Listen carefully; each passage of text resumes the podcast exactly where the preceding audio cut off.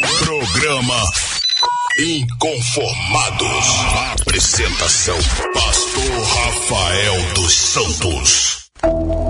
É isso aí, estamos de volta aqui com o nosso programa Inconformados de hoje, aqui pela Shalom FM 92,7, a rádio que traz paz para esta cidade. Né? E hoje nós estamos aqui perguntando o seguinte: diante da crise do coronavírus, o que as igrejas podem fazer? E aí? Queremos saber de você.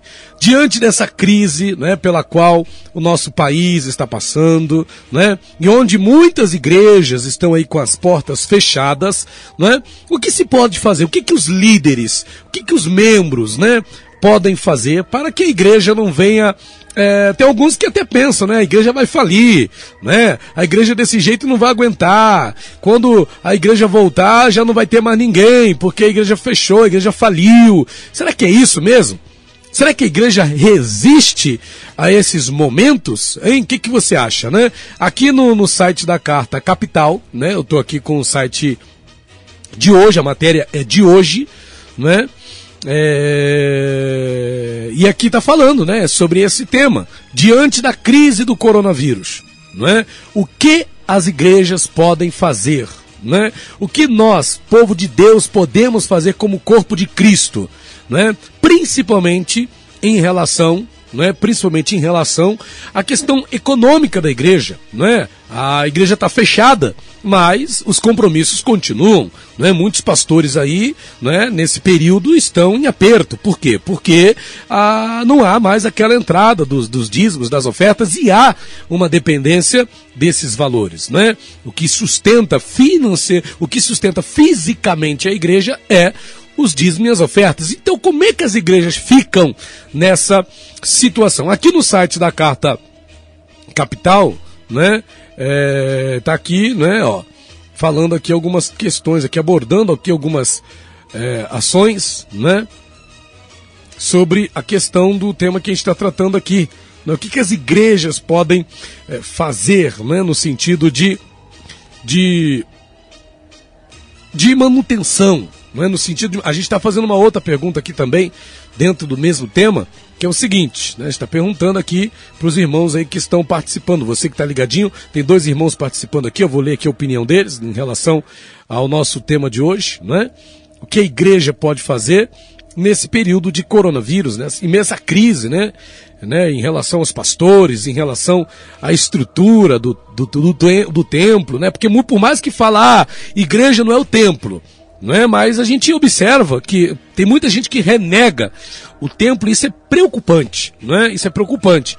O templo faz parte do culto também, né? As igrejas estão muito presas ao templo. Geralmente a gente ouve críticas a isso, não é? A questão do templo. Só que quando a gente vai em Atos dos Apóstolos, capítulo de número 2, a gente vai ver que a igreja primitiva tinha a prática do templo, não é? No versículo 46, aqui diz, ó, Atos 2, 46, e perseverando unânimes todos os dias no templo.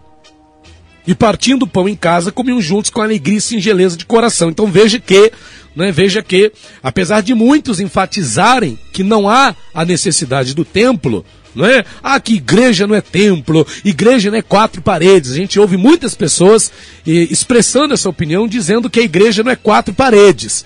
Mas eu, por exemplo, entreguei a minha vida para Jesus dentro de quatro paredes. Eu entrei num templo, não é? Eu entrei num lugar que tinha ali uma placa e ali dizia que ali era uma igreja. No dia que me convidaram para entregar minha vida para Jesus, eu fui a uma igreja, a um espaço físico, a um local onde as pessoas se reúnem para buscar a Deus. Porque tem pessoas que estão desmerecendo ou tentando desmerecer essa questão do templo. E é importante o templo. é? A gente precisa do templo. Em que outro lugar a gente consegue ter é, a liberdade para poder buscar a Deus do que dentro de um templo onde né, nós podemos nos reunir ali com pessoas que têm a mesma fé que nós, que têm o mesmo desejo que nós de buscar a quem? A Deus. Então é necessário sim o templo. A gente não pode desprezar. Ah, não, porque a igreja não depende de templo. Claro que depende. A igreja não precisa do templo. Como não precisa do templo? Se a igreja primitiva não é? Aqui, ó. E persever... Atos 2, 46. E perseverando unânimes todos os dias no templo. Não estamos dizendo que a manifestação do poder de Deus vai ser só no templo. Porque a gente vai aqui também, em Atos 10, Deus pode se manifestar na casa. A família de Cornélio, quando Pedro chega ali, os parentes de Cornélio estavam ali reunidos, não é? As pessoas estavam ali, ele havia convidado pessoas para estarem ali. A gente vê aqui no versículo 24, Atos 10, 24, e no dia imediato chegaram a Cesareia, e Cornélio os estava esperando, tendo já convidado os seus parentes e amigos mais íntimos. E aconteceu que entrando Pedro ali, entrou Pedro ali naquela casa, né? É, e ali vai acontecer um grande movimento da presença de Deus, a glória de Deus vai é, se manifestar, né? O poder de Deus vai descer ali. No versículo de número 44, a gente lê o que, que aconteceu naquela casa, naquele lá, Atos 10, 44, dizendo Pedro, Pedro pregando dentro daquela casa ali, ainda estas palavras, caiu o Espírito Santo sobre todos os que ouviam a palavra. E todos ali falaram em línguas, né? Receberam o dom do Espírito Santo, magnificaram a Deus dentro daquela casa. Tanto o templo quanto a casa são fundamentais. Mas, em se tratando especificamente do templo, ah, então eu não preciso de templo mais, né? Eu não preciso mais ali das quatro paredes, né? Do prédio, porque a igreja não é prédio. Alguém pode dizer. Mas a igreja tem como referência o prédio. O prédio é a referência da igreja. Isso está errado? Eu vou deixar para você responder essa pergunta, ok? O nosso irmão Devanir está participando aqui dizendo o seguinte: a graça do Senhor Jesus abençoado é o presbítero Devanir Lopes, da Igreja Congregacional de Vila Brasília. Volta Redonda, olha só as orações Olha só, as orações vão derrubar todo o mal desta doença. E claro, agora ficar em casa foi um pouco bom para unirmos mais as famílias. Mas as atividades na igreja podem sim voltar. E os irmãos não tiveram nenhum vertigem de enfermidade. Será ótimo então. Abraço para todos aí, irmão Devanir, então dando aqui a sua opinião, né? Ali dizendo aqui, ó é, que, é, que, com as orações vão derrubar todo o mal desta doença. E claro, agora ficar em casa foi um pouco bom para unirmos mais as famílias. O irmão Devani reconhece, não é? Quem não vai reconhecer que foi bom, não é? Ficar é, dentro das casas. Ontem eu estava vendo a reportagem dizendo que em alguns estados, em alguns locais, até mesmo os índices de criminalidade diminuíram por conta é, desse ficar em casa né, por conta do ficar em casa, acabou sendo positivo em termos de violência ficar em casa. E claro, une mais a família, né? O marido, muitas das vezes, que não tem tempo para ficar com a esposa. Em tudo dá para tirar é, proveito. Em tudo dá para tirar proveito, né? Mas o irmão continua dizendo aqui, ó. É, mas foi mais as atividades na igreja podem sim voltar, né? Se os irmãos não tiverem nenhum vertigem de enfermidade, será ótimo então. Abraço para todos aí. Opinião do nosso irmão Devanir, não é? Opinião do nosso irmão Devanir. Né? Então está aqui participando do nosso programa. O nosso irmão Geraldo Braga também está participando aqui, dizendo o seguinte: deixa eu ver aqui, ó. Irmão Geraldo Braga, ele diz: me lembro, me lembro, me lembro que em um tempo passado o pastor da denominação a qual eu fazia parte, durante a chamada Santa Ceia, durante a chamada ceia, ele, pastor, sugeriu que cada um trocasse os elementos com outro irmão. É, isso é um costume, né, o, o Geraldo? Eu também já, já fiz isso. Eu já fiz isso. É ali um momento de compartilhar. Isso é uma coisa que não é muito higiênico, de fato. É bem interessante esse detalhe, porque a gente tem esse costume, né? Eu já fiz muitas vezes isso, de na hora da ceia, mandar o irmão trocar o cálice né, com outro irmão. Ó, dá é um sinal de comunhão. O objetivo ali é, é, provocar ali uma comunhão entre as pessoas. Eu já fiz isso várias vezes. E aqui diz, né? O irmão Geraldo continua dizendo: ele, o pastor, sugeriu que cada um trocasse os elementos com outro irmão. Não sei qual era a intenção dele. Mas era mais uma das invenções, segundo o nosso irmão Geraldo Braga. Geraldo, Geraldo. O mano que estava do meu lado não quis trocar nem por decreto comigo, alegando estar resfriado e podia passar para mim. Mas na questão de se reunir no templo para prestar culto ao nosso Deus, não vejo problema algum, porque sabemos que Ele, o poderoso El Shaddai, está conosco e nos guarda do mal, segundo aqui as palavras do nosso irmão Geraldo Braga. E ele continua dizendo: Eu vejo as pessoas se afastando das outras, devido ao medo, pânico, terror criado aí é, com o tal vírus. Na verdade, o problema não é nem o vírus, né? É a forma como as notícias estão sendo passadas através da mídia também, não é? A palavra nos diz que o amor une as pessoas, mas vejo neste momento é que há um afastamento. E o irmão Geraldo aqui termina dizendo: a minha reunião é em casa. Ele fala aqui, tipo, é, 1 Coríntios 16, 19, eu vou dar uma lida aqui no que diz lá, Geraldo. 1 Coríntios, cadê 16? Versículo 19 aqui o nosso irmão Geraldo Braga participando aqui do nosso programa. A gente não despreza, viu, a participação de nenhum convidado, tá, irmão? Você pode mandar sua opinião aí também. Faz igual o irmão Geraldo aí, ó. Participa. Faz irmão igual o Deva, irmão Devanir. Participa aí. Um abraço aí pro irmão Devanir, pro irmão Geraldo Braga, que tá sempre participando aí do nosso programa Inconformados. Tô sentindo falta aí da opinião dos pastores amigos, né? Muitos pastores que já estiveram conosco aqui no programa Inconformados, né? Não estamos recebendo os visitantes ainda, os entrevistados, mas vamos voltar também com essa forma de fazermos aqui o programa Inconformados. Mas enquanto não chega esse momento, né, passando esse, esse período agora aí também, a gente vai estar aqui conduzindo o programa com a graça de Deus. Mas isso não quer dizer que você, colega pastor, eh, não possa eh, mandar a sua opinião aí pelo WhatsApp, né? Compartilhe com a gente o seu pensamento, o que você acha. Estou sentindo falta de alguns pastores, pastor José Luiz, que sempre participa, pastor Sebastião Albino, eh, pastor Geraldo Campos, né? E outros aí, o nosso querido capitão Joênio Goulart e outros amigos que estão sempre participando aí do nosso programa, sentindo aí a, a saudade da opinião dos queridos, né? Aqui no versículo 19 de 1 Coríntios 16 diz assim: As igrejas da Ásia vos saúdam, saúdam-vos afetuosamente no Senhor Acla e Priscila com Acla e Priscila com a igreja que está em sua casa. Legal, Geraldo. Isso aí, ó. Tinha uma igreja na casa de Áquila e Priscila. A igreja era o povo reunido na casa de Áquila e Priscila. Sim, né? A igreja se reúne também nas casas. Há muitos trabalhos que são feitos assim, isso não tem como ser desprezado. Colossenses 4,15, citou aqui o nosso irmão Geraldo também. Saudai os irmãos que estão em Laodiceia e a ninfa e a igreja que está em sua casa. E ele citou também Filemão 1,2. Filemão 1,2, deixa eu ver aqui onde. Filemão, né? É tão fácil de achar Filemão, para dizer o contrário. Filemão 1,2. Na verdade só tem um mesmo, né? Cadê? E a nossa amada Afia e Arquipo, nosso camarada, e a igreja que está em tua casa. Então a igreja pode se reunir nas casas, não é? Mas como é que fica o templo? Fica abandonado? Quando a gente fala igreja aqui, estamos me referindo às denominações.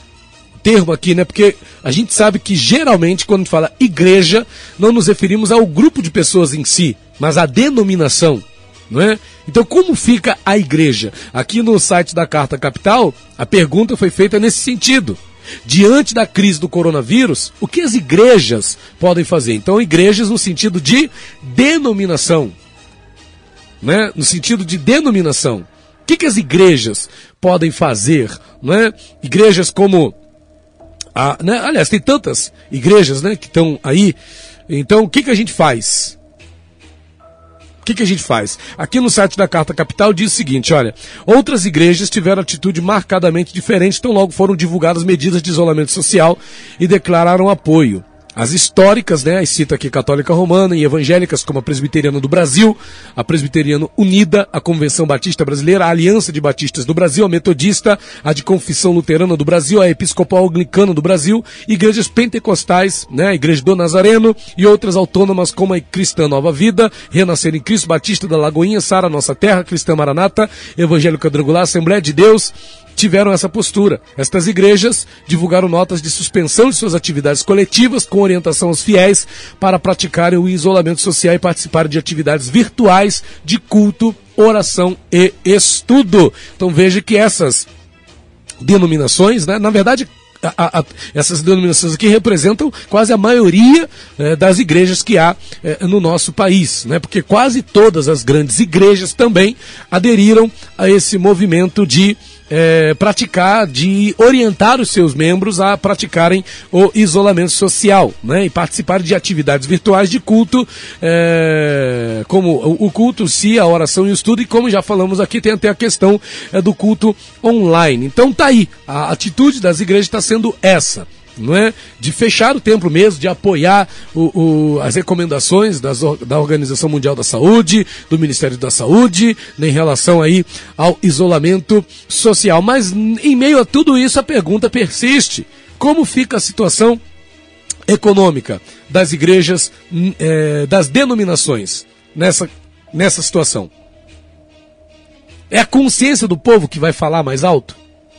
É a consciência das pessoas?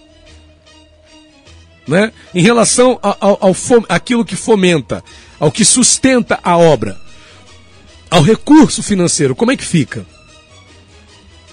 As igrejas, né, as denominações, os templos, muitos são alugados. O que se faz? O que, que as lideranças fazem? O que, que o povo faz? Será que cabe ao líder dessas denominações é, pegar no pé do povo para que o povo não pare de ofertar? Para que o povo lembre-se do dízimo? Olha, gente, o dízimo, hein? A oferta. O que, que o pastor deve fazer? O que, que você acha? Ah, pastor, os pastores têm que confiar em Deus. Confiar em Deus, porque Deus não vai deixar faltar. Mas, esse, mas os pastores confiam em Deus. Mas apesar da confiança dos pastores em Deus, e a postura do povo? Será que o povo entende o seu papel nesse momento? O que vai valer é a consciência das pessoas? E será que o povo tem a consciência de que a igreja tem a necessidade, de que a denominação precisa do recurso, que o culto pode não estar acontecendo no templo, ok, né? Está acontecendo na casa, pode ter o culto em casa com toda certeza. Hoje mesmo, de manhã, pela misericórdia de Deus, né, eu fiz o meu culto lá com a minha família em casa, eu, a minha esposa e meus três filhos. Eu sentei eles na minha frente, peguei o menorzinho, ficou no meu colo. Ali nós pregamos a palavra, oramos. Fiz um culto na minha casa hoje. Pode-se fazer o culto em casa, sem sombra de dúvida. Mas, mas, mas, como é que fica o templo? Eu tenho a minha igreja, a igreja, né, que eu sou pastor lá em Pinheiral. E lá a gente paga o aluguel. E aí? Como é que fica? Ah, pastor, mas aí vai da consciência de cada um. Sim, a gente quer acreditar nisso, né? Que as pessoas de fato terão a consciência de entender que apesar da igreja estar fechada, ela continua tendo as suas contas para pagar. Ela continua tendo seus compromissos para honrar. Será que as pessoas pensam nisso? Na questão econômica, né? Será que as pessoas levam em consideração? Será que a pessoa liga para o pastor para dizer: Pastor, o senhor está precisando do recurso? Olha, eu estou com um dízimo aqui. Pastor, eu estou com a minha oferta aqui. Eu quero abençoar a obra. Alguém vai dizer, ah, pastor, mas só, tá precis... só estão pensando no recurso, só estão pensando no financeiro. Mas não, às vezes a igreja estava em obra. E aí? A igreja estava em obra. E aí, com esse, com esse problema, o pastor né, fez dívidas, comprou alguma coisa, comprou uma bateria, comprou uma mesa de som, né? talvez colocou lá um ar-condicionado. E aí, agora o povo não está indo para a igreja, como é que fica? As pessoas têm essa consciência de entender que, mesmo elas não estando indo ao templo, os compromissos dela com aquela denominação continuam? Será que de fato podemos confiar que as pessoas, mesmo em casa, consideram a necessidade de manter a sua, né, o seu templo lá, o templo onde a sua igreja está localizado? Ou a pessoa não está nem aí? Ah, pastor, esse é problema do pastor, ele que se vire. Será que é assim? Na hora de receber a bênção, nós vamos aonde? No templo. Na hora de pedir a oração, nós vamos aonde? No templo. Na hora que estávamos lá caídos, não é? Destruídos, com a nossa vida na, na, na mão do inimigo, onde nós fomos, no templo. Então agora, não é porque a gente não está tendo o culto presencial, que a gente vai abrir mão da nossa obrigação, do nosso compromisso com a obra de Deus. Até porque um sábio falava esses dias que o dízimo e a oferta não é para a igreja. Engana-se quem pensa, né, que a questão do dízimo e a, da oferta fala eh, em relação à igreja. Na verdade, o dízimo e a oferta dizem respeito a Deus, porque é fidelidade de cada um com Deus, é fidelidade de cada um ao Senhor. Então, o fato é que as pessoas precisam ter essa consciência. Há uma crise, há uma dificuldade, há um aperto. Qual é o posicionamento que as pessoas estão tendo aí? Programa Inconformados. Apresentação: Pastor Rafael dos Santos.